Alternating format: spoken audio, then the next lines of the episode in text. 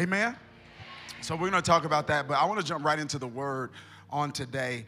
I, um, I've got a message on my heart from Mark chapter 5, verse number 25. And uh, we're going to read a few verses there, starting at verse, uh, starting at verse 25, ending, ending at verse 29. And it says, And a woman was there who had been subject to bleeding for 12 years. She had suffered a great deal under the care of many doctors and had spent all she had. Yet instead of getting better, she grew worse. When she heard about Jesus, she came up behind him in the crowd and touched his cloak because she thought, if I could just touch his clothes, I will be healed. Here's what I want to happen for all of us in 29, uh, 24. Verse 29 says, immediately. Let me say it one more time. Immediately, her bleeding stopped, and she felt in her body that she was freed from her suffering. I want to attach this subject to this scripture in our time together today. You've got the green light. Clap your hands if you're ready to receive God's word. So, family, recently I was on my way home from a day at the office and I stopped at a red light. And while I was postured in that position, a text message came through. Now, typically, a strategy, typically, I use a strategy for my sanity and it is a pathway for optimal productivity for me, and that is to react and to respond to certain requests in batches. So I return my phone calls in batches. I return text in batches. That protects my sanity, and it is the pathway to optimal productivity for me. Sitting in the seat of a spiritual leader, you have to use two sides of your brain. You've got to use the leadership side which is strategic and managerial and monotonous. But then you have to create content each week. So you've got to use the creative side, which requires a spiritual flow state. If flow state is interrupted, even momentarily, studies show that it can take close to 20 to 30 minutes to re enter flow state if you're able to re enter it at all. If that is the case for flow state naturally, what are the implications of flow state spiritually? When you're interrupted when God is giving you downloads. So I have to respond in batches. So I typically would have waited until I got home to start responding to the text, but because of who the text was for, I paused for the cause of investigating it. And while I was looking down at my phone reading the text, I'm startled by the frequent honking of the horn behind me. Now, I'm saved and I love Jesus and I'm trying to follow him. Yet at the same time, don't be honking at me like that.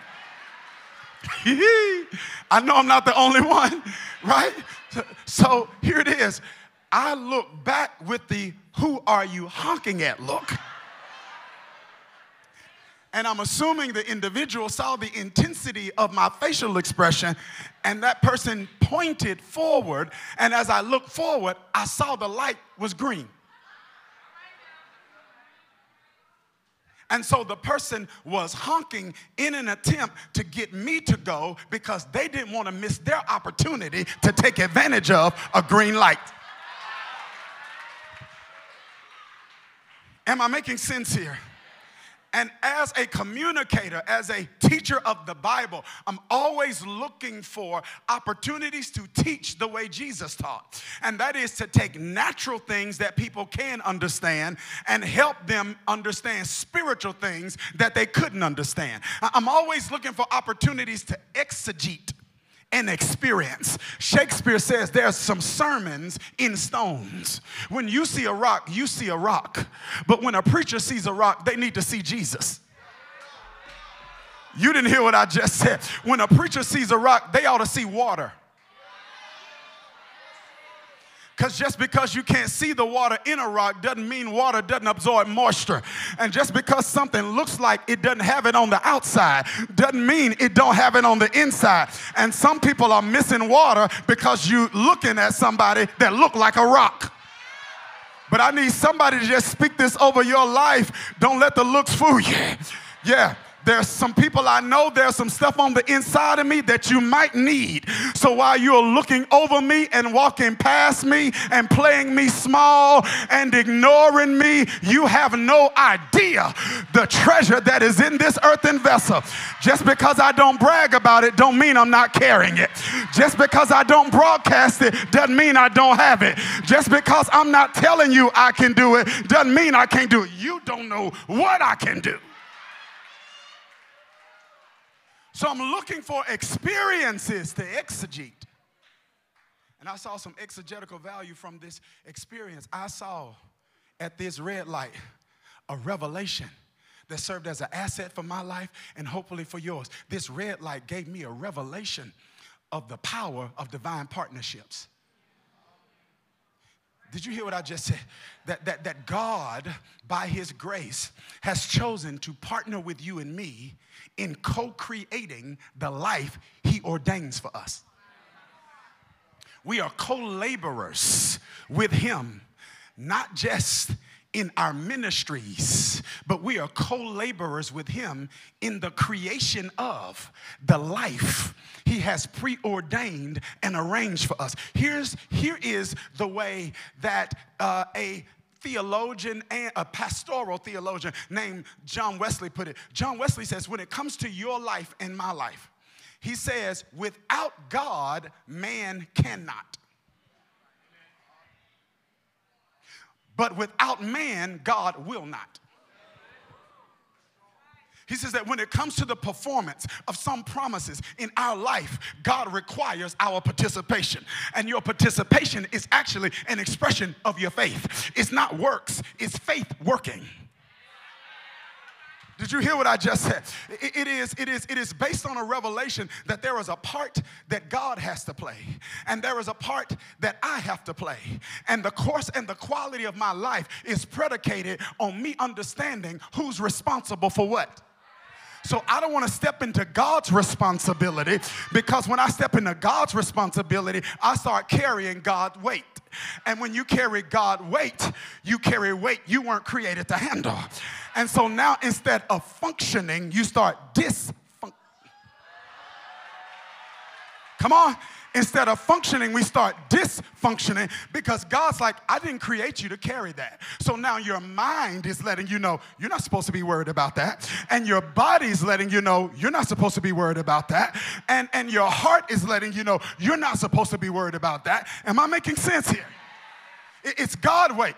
And we carry God weight when we assume or we confuse our ability to influence outcomes with God's ability to control them. I can influence an outcome. I can't control an outcome. Uh, a couple of weeks ago, I talked to you about an experience I had uh, growing a garden in my backyard growing up. The garden taught me something. You can have the land, you can till the ground, you can plant the seed, but you can't make the sun shine. Did you hear me? You can water the field, but you can't make it rain. You can build scarecrows, but if deers want to get in that garden, there are external factors beyond your control that determine whether or not your efforts are fruitful. So I need to get the land, till the ground, plant the seed, put up the scarecrow, and go to sleep. Because I got a partner. I'm getting ready to run that other people don't have. See, if they don't have a divine partnership, they got to stay up all night. But because I have a divine partner, I'm gonna go to sleep.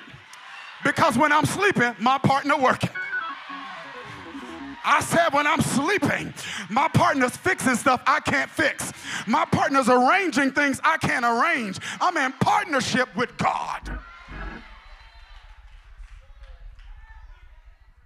And I can't, I can't control, I mean, I shouldn't confuse those two roles. And here's what the light taught me the light gave me some light. I say, the light gave me some light. The light gave me some light.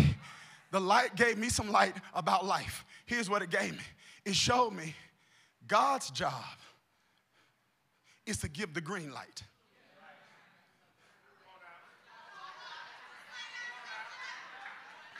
Green light means you got permission to go. Okay, let me. A green light means you got the legal right to go. A green light, let me see if y'all if y'all get this one then. A green light means it's your turn to go.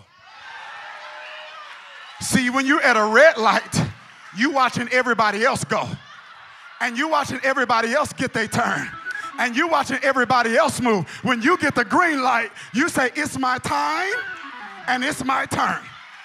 I don't know who receives this for your life, but as you go into 2024, may your testimony be all 2023, I watched you go and I celebrated when you went. But in 2024, I got the green light and I'm getting ready to press the gas for me. It's my turn.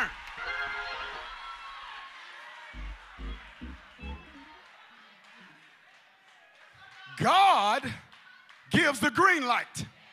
Are you here? My job is to press the gas.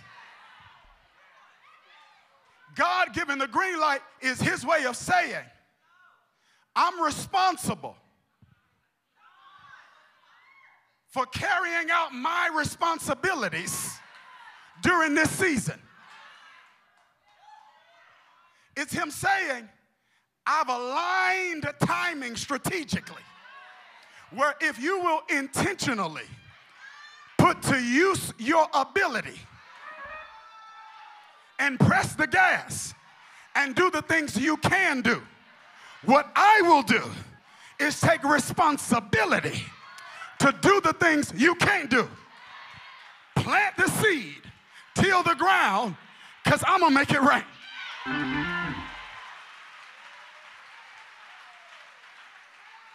Because my work doesn't work without rain.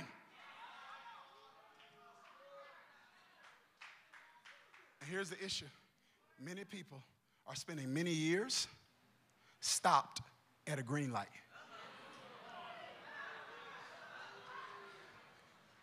Did you hear? Because I said it the way I meant to say it. Many people are spending many years stopped at a green light. Okay, when they're stopped at a green light, here's what they're saying I'm waiting on God. But when the light's green, when you've got divine permission, when you've had divine promptings, when you've received signs and signals that you need to move with intentionality, God's like, the light green, you're not waiting on me. Because my job is to turn it green. My job is not to get in the car with you, grab your foot, and press the gas. You got to discern the light's green, and then you've got to intentionally use your abilities to press the gas. Many people spend many years stopped at a green light. Pastor Darius, why do many people spend many years stopped at a green light? There are a few potential reasons. One reason that many people spend many years stopped at a green light, because maybe they're like me. They're distracted from the light because they have prioritized someone else's priorities.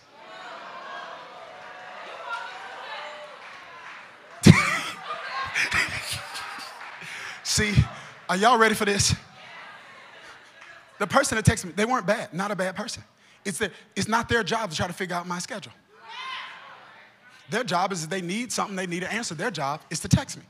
My, my schedule, my responsibility. But the person that texts, texts because what they text me about was a priority. And I almost missed my light. Y'all missed this. I almost missed my opportunity to advance because I was prioritizing someone else's priorities. And the truth of the matter is, many people don't progress and advance the way they could advance because they confuse making someone a priority with prioritizing their priorities. Just because I don't prioritize your priorities doesn't mean you're not a priority to me. It means I got other priorities other than you. And I need you to love me enough to understand that I love you enough to get to it when I can. And don't take my priority. Are y'all hearing what I'm saying? And many people have been prioritizing other people's feelings. Let me move on. You've been prioritizing other people's issues. You have been imprisoned by their unwillingness to get over whatever issues that cause them to put your actions through a filter of rejection. I'm not rejecting you, I'm prioritizing my priorities. But I got to give something back to you that belongs to you, and that's your issue. Let me go to this side. I said, I got to give something back to you that belongs to you, and that is your issue. If you willing to live with it, I got to be willing to live without it.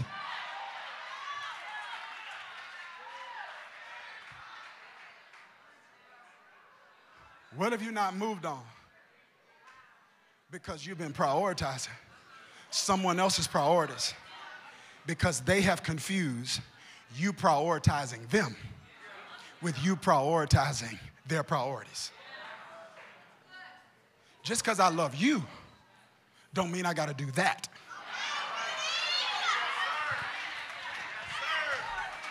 Just because that is the most important thing in your life for me right now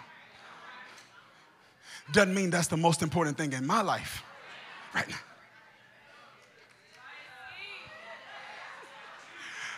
I got to go. Y'all don't want to hear this? Okay. It is. Well, maybe others stay at the green light, not because they're distracted. Maybe others stay at the green light longer than they have to because, are y'all ready for this? They overestimate how long a light stay green.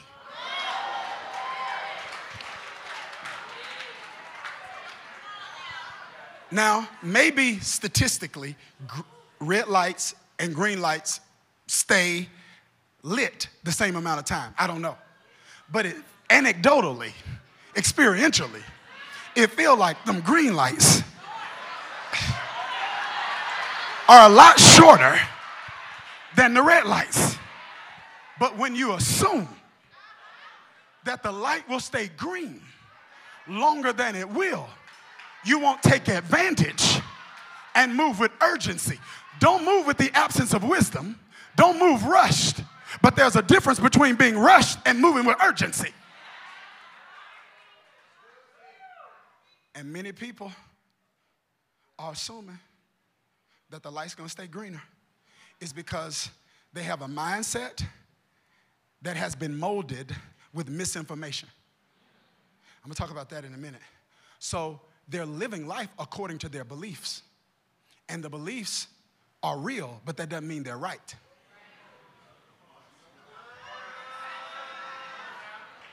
Did you hear what I just said? Yep, the, the, the, the, like, like the Bible talks about this when it talks about procrastination. In Ecclesiastes, it says, He who regards the wind will never sow. It's like, does that make sense? It's not, there's never going to be a perfect time. Right? So he who is always waiting for the perfect time is going to end up procrastinating. But that's a mind that's been molded by misinformation. Because procrastination is based on the assumption that you'll have another opportunity, that you're entitled to a green light. When green light is a gift. And God determines how long He gives the green light. Because the green light isn't just for what God wants to do for you, it's for what God wants to do through you. And what He wants to do through you is attached to, to certain time frames. And so because he has to get it done in a certain time frame, the assignment's bigger than the individual. So if you won't do it in the time frame it needs to be done, Saul, if you won't do it He's going to send Samuel to Jesse's house and he's going to find a David. Am I making sense? Or, or, maybe, maybe people stay at green lights longer than they have to because they're like the woman with, the, the, excuse me, they're individuals who have what I call an unbalanced theology. They have been taught the danger of getting ahead of God. But they hadn't been taught the danger of being too far behind Him. I heard one preacher define backsliding as this God moved and you didn't. The, pillar of cloud, does it make sense? The pillar of cloud moved, but you didn't. Here it is. There's a lot of conversation about my season. And that's true. Ecclesiastes 3 to everything there's a season, time to every purpose under heaven. But seasons must be seized. The question isn't, did my season come? The question is, did I seize it when it came? Now let me, oh, I feel this one now. I didn't do this at the other service. Here it is. I, wait a minute, wait a minute. Come on, Holy Ghost. Um, uh, and I want to, right now, I want to deal with some disappointment and discouragement in the hearts of some of you who are hearing this, who mismanaged some previous seasons. Did you hear what I just said? The prodigal son in Luke 15 is an amazing indication of how God, in his grace and graciousness, has enough to cover you twice.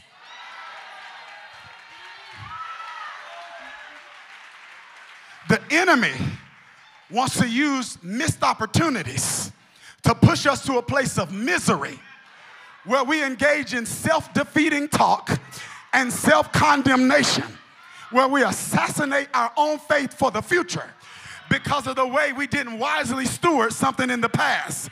And we say, I messed it up, I missed it, I blew it. And you're right. But what is also right is that we have a God, prodigal son, that will spin the block. who will say, Now, did you learn the lesson? Did you grow? Did you develop? Now, I'm gonna send it one more time. And when I send that green light this time, you better press that gas. I want somebody that needs another chance to say, I'm ready, I'm ready, I'm ready. When you send it this time, I'm pressing that gas. Seasons come, but they must be seized. And if you want to know what seizing a season looks like, there's an unnamed sister whose story is told by a man named Mark, who's a powerful picture of what it means to seize a season. We are introduced to a woman who the Bible says has an issue of bleeding. She has an issue of bleeding that she's dealt with for 12 long years. 12 long years. And I'm wondering why, especially in the Gospels, the gospel writers get really specific about how long someone dealt with something. Man at the pool of Bethesda, 38 years. Woman with a bent over back, 18 years got men who were blind since birth. And here the text says 12 long years from 2012 to 2024. She's bleeding.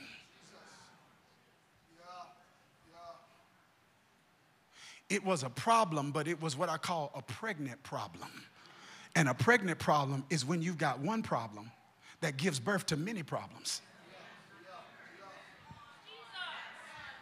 The text says 12 years, she's got a bleeding issue. That's a physical problem. Right? She goes to doctor after doctor. It didn't get better, it got worse. Okay, that's got to be an emotional problem. Because every time she's going to a new doctor, she's probably got new hope maybe this one can figure out what's wrong with me. Maybe this prescription is actually going to work. And for 12 years, I don't have time, she had to deal with the disappointment of something she thought was going to work not working. Did you hear what I just said? Here it is. And the text says she spent all she had. So now she got a financial problem.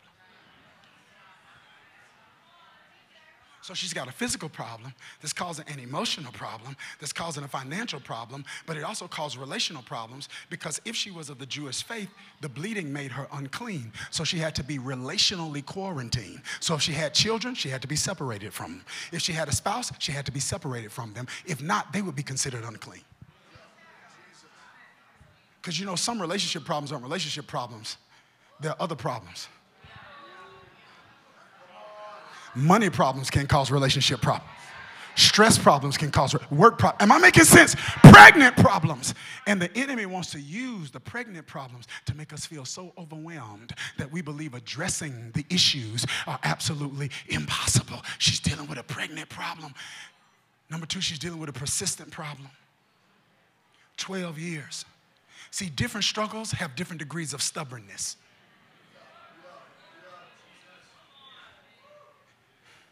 And for 12 years, she's dealing with this.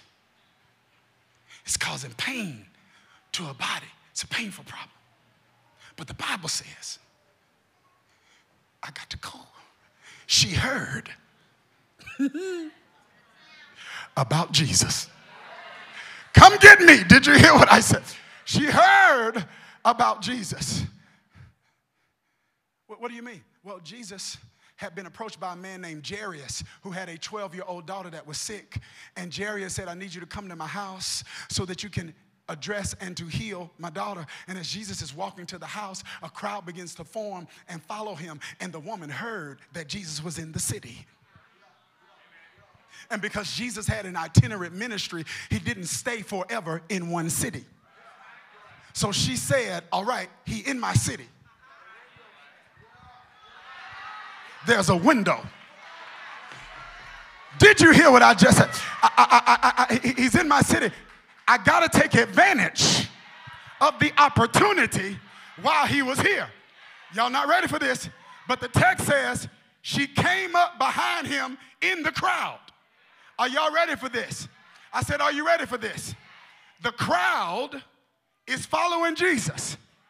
She comes up behind and has to get through the crowd to get to Jesus. Come here. I said, Come here. But she's supposed to be relationally quarantined. She says, But I'm not going to let religious tradition trap me from a miracle this religion can't give me. And I know people don't normally do this. But if I got to bump around some people to get to Jesus,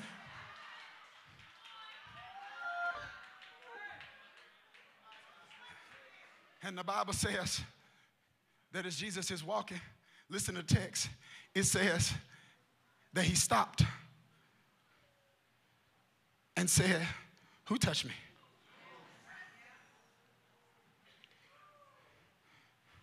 It says, he felt power had gone out of him.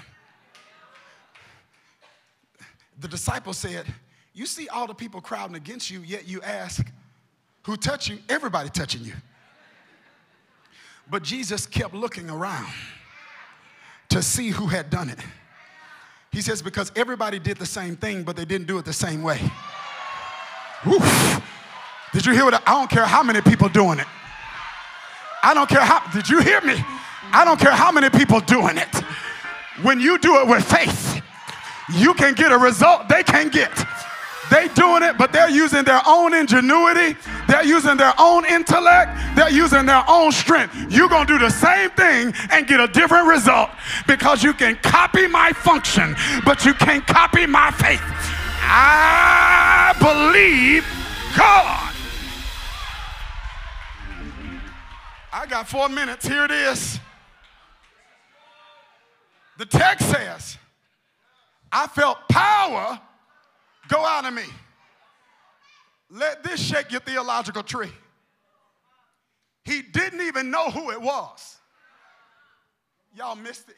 She had to come up to him and tell him it was me. It wasn't an active miracle, it was a passive miracle. He didn't turn around and lay hands on her, she laid hands on him.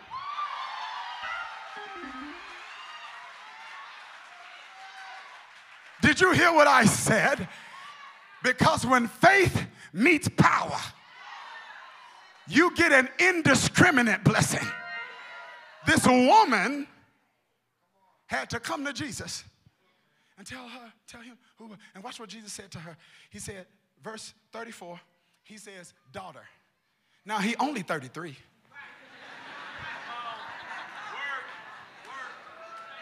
So it's a relational term because she's been relationally quarantined. Did you hear what I just said? Yeah, he uses a relational term because she's been relationally quarantined. And he says, I know you've been isolated and separated from those that you love. So I'm going to use a term here that lets you know I'm getting ready to resurrect something in you relationally. You're a daughter. And then watch what he says. Are y'all ready for this? I'm just going to read the Bible now. Your faith has healed you.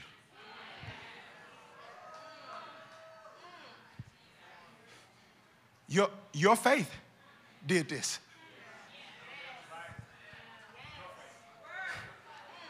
I had the power. You still would have been bleeding if it was just dependent on my power. You would have been bleeding and you didn't even have to bleed anymore you would have went into a new year carrying something you didn't even have to carry anymore. You would have been living with something that you don't have to live with anymore.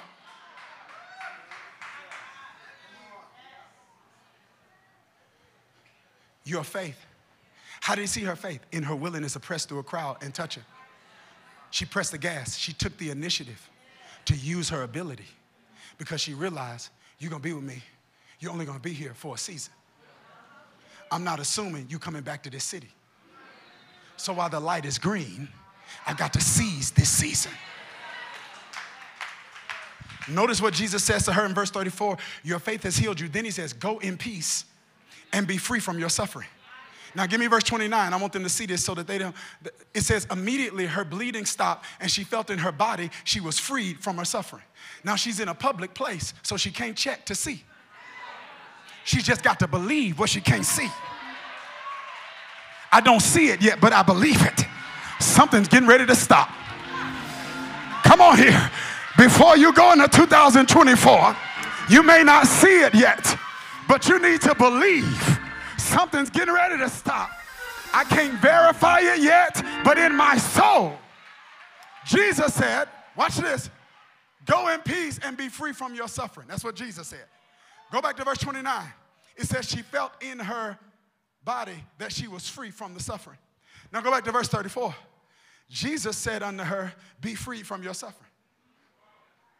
So, what she felt in her spirit in verse 29 is confirmed by Jesus in verse 34.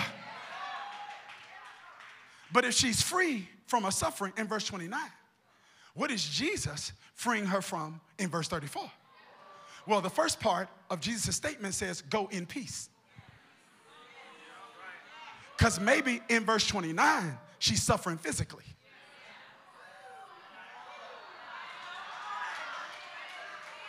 Y'all aren't talking to me. See, the King James puts it this way Your faith has made you whole. Because you can be healed physically, but not whole emotionally. So he says, Go in peace. Because even though it's gone physically, fear is going to try to grip you emotionally. And in your future, you're going to be wondering is it coming back? Is it going to happen again? Here's this I hear this in the Holy Ghost. How long is it going to last? But the words of this of Jesus to this woman in Mark 5 need to be words you receive in your soul, and that is go in peace. In other words, the emotional fear that you are carrying about the possibility of this resurfacing in the future. I'm telling you, you don't have to worry about that anymore. Go in peace. He said, Go, go in peace. In other words, it's gonna be all right. Because sometimes when you deal with an issue, you deal with the worry regarding whether or not it's going to resurface.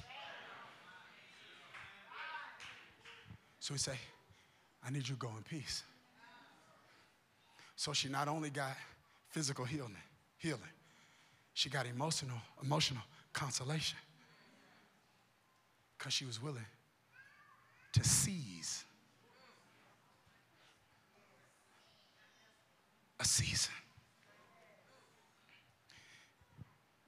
And just so that you know this isn't an isolated incident, I could take you over to Mark chapter 10 and I could show you five chapters later, same writer of the book, Mark, Peter's disciple, his spiritual son. This is really Peter's gospel. It's the first gospel, it's the oldest gospel. And this is what it says it says, when I say first, not the first chronologically, not the first in the Bible, but it's the first chronologically. It's the oldest gospel. Got me? Okay. Here it is in Mark 10, it says, Then they came to Jericho, and Jesus and his disciples, together with a large crowd, were leaving the city. Y'all missed it. Five chapters later, then they came to Jericho. Then it says they were leaving the city. And a blind man named Bartimaeus, which means son of Timaeus, was sitting by the roadside begging. Y'all missed it. Text says they were coming into the city. Then it says they left the city that quick. Bartimaeus had enough sense to say, I missed him on the way in. But I'm going to catch him on the way out. I missed it at the beginning of the year, but I'm going to catch it at the end of the year. I missed it in the past season of my life, but I'm going to catch it in this season of my life.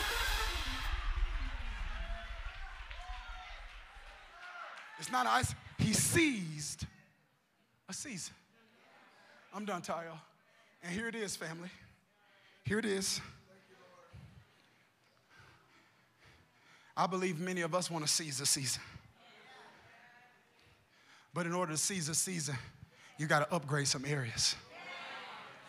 I'm done, Tario. Here it is. Number one, this year you got to upgrade your information. Pastor, what do you mean? In Mark 5 and, and, Mark 10, both people had to rely on information regarding the whereabouts of Jesus. Bartimaeus was blind, he couldn't even see if it was really him. So he's relying totally on information.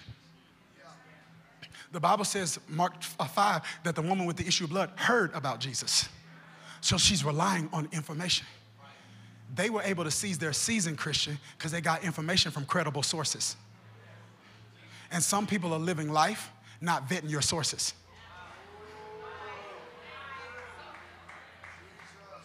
Some people think because it's viral, it's true.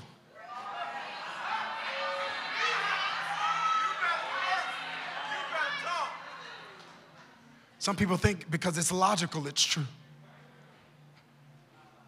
And many people are operating with unreliable sources, and therefore they're experimenting with their life. I need somebody to make this conviction in your heart. My season of experimentation is over. See, there's a cultural colloquialism that says experience is the best teacher. It, it should, probably should be reframed that is sometimes experience is the most effective one. It's not God's preferred one. His preferred method of, of learning is instruction. He said, I want you to believe me enough on the front end to obey. I don't want to have to teach you fire is hot all the time by you burning your hand. I need you to trust me it's hot so that you never stick your hand in it. I'm not saying that there isn't a place for experience, but some of some experiential learning is unnecessary. You don't have to learn everything the hard way. Because learning through experience, there's, there's, there's tuition attached to all education. So to learn through information, you got to pay the tuition of humility. But when you learn through experience, you pay the tuition of time. And that's a non renewable asset. You don't get that back. Sometimes it took you five years to learn a lesson that you can't get back. That tuition is too expensive.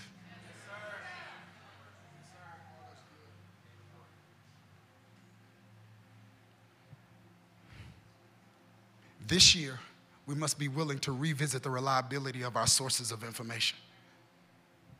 If it doesn't line up with what God say, I don't want it.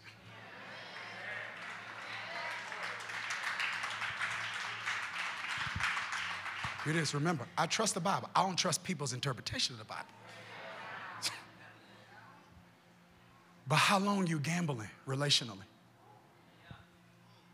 How long you gambling financially? How long you gambling emotionally? What information is fueling your decisions? We got to upgrade our information. Number two, we got to upgrade our execution. None of these miracles happen in Mark 5 or 10 if they don't execute on the information. James says, don't merely listen to the word and so deceive yourselves. Do what it says. The Red Sea was parted because of execution. Jericho walls fell because of execution. Naaman was healed of leprosy because of execution. The miracle in the wedding of Canaan at Galilee, Galilee was, ex- was happened because of execution. And so many people don't have an execution issue. You have an execution issue when it comes to godly instruction.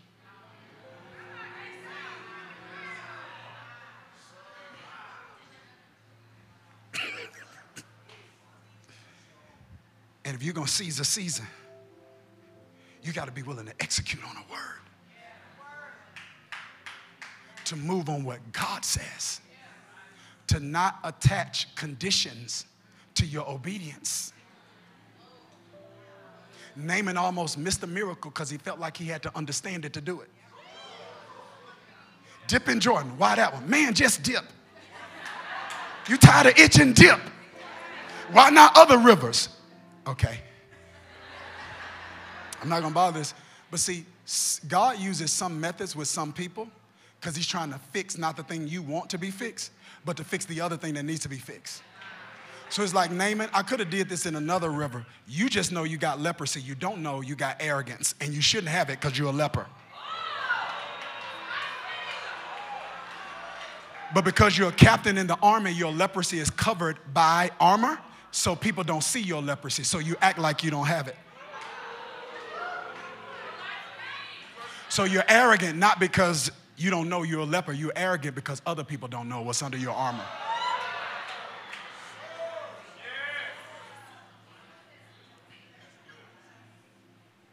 All right, we out of time. Here it is. So he says, I'm gonna do this this way because I'm trying to fix some other stuff that's gonna destroy you worse than leprosy will.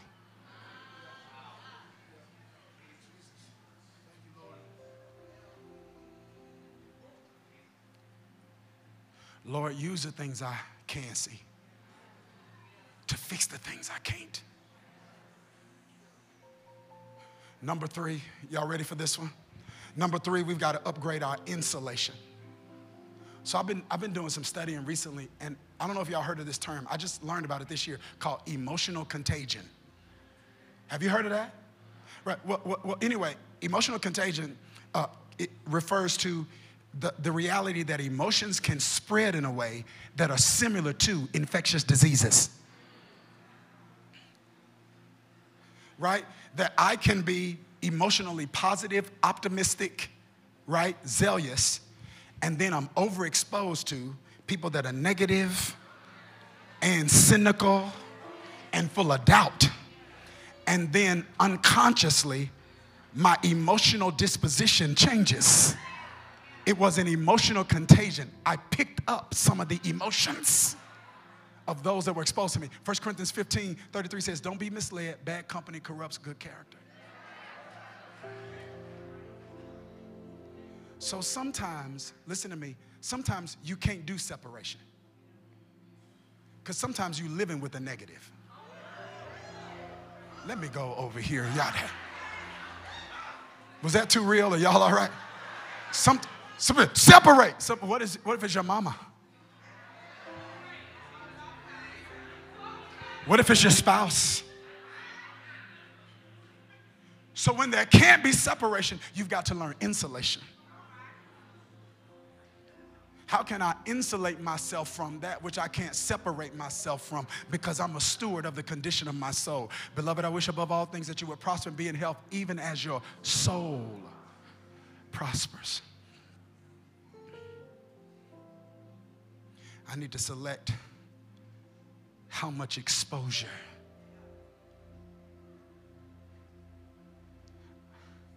I subject myself to when it comes to that which isn't healthy for my soul. It doesn't mean we can't have conversations, it just means they might not be long.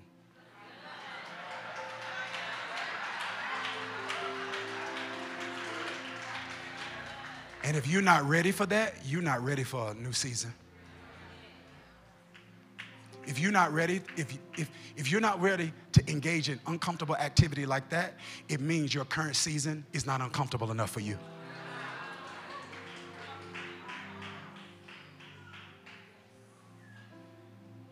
And you're not being selfish, you're being a steward. Because I got to go. Your assignment requires a healthy soul. I can't do this without a healthy soul. I got to believe God. I got to believe all things are possible. I got to believe we can do it. I got to believe that I'm from faithful and I teach this Bible and I love people right and I serve people well that we'll see a difference. Your, your assignment requires. I got to go. And last but not least, y'all ready for this? You got to upgrade your determination. I'm telling, here's what I'm telling you right now. When, we, when Ash Wednesday come and we come into Lent, here's what most some of us need to give up. Let your pastor tell you what you need to quit. You need to quit quitting.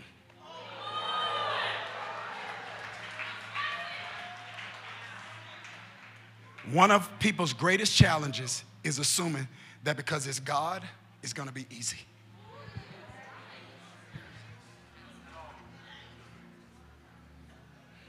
1 Corinthians 16 9 says, Because a great door for effective work has opened to me, there are many who oppose me.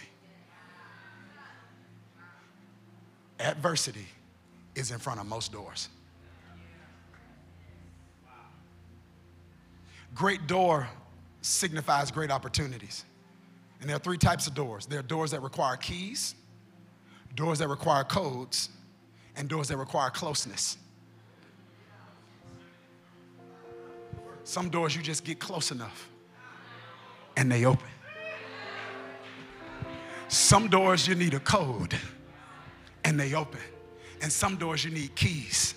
No matter what kind of door it is, the enemy will send adversity to try to keep you through the.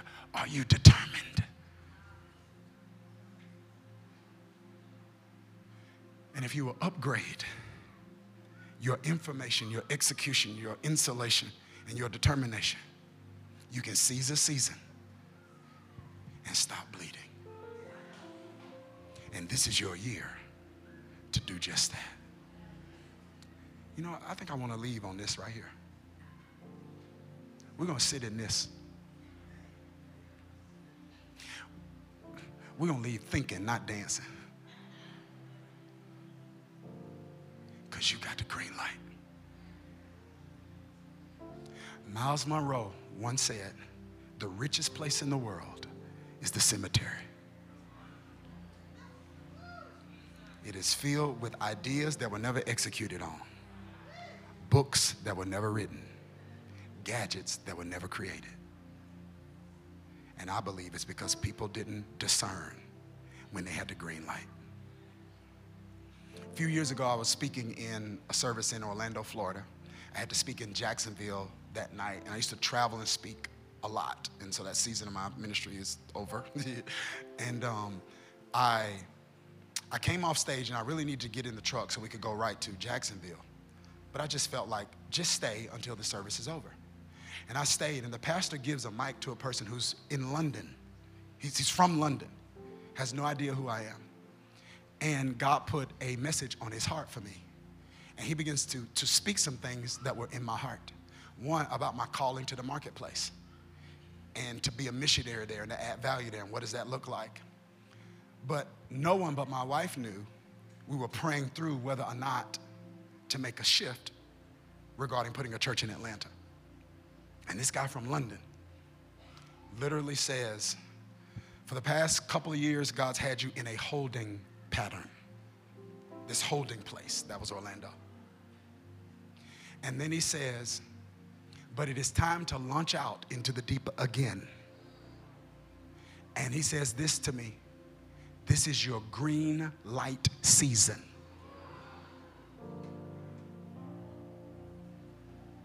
I knew then I had to press the gas. We sitting in.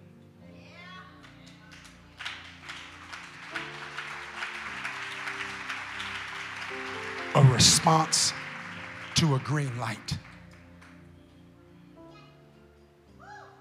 You got a green light, heaven backing you. I say, heaven's backing you.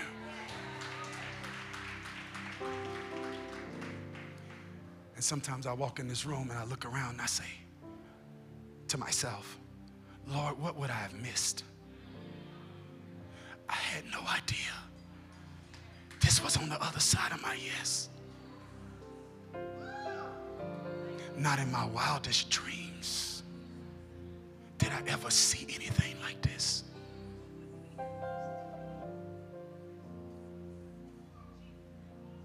It's your green light season.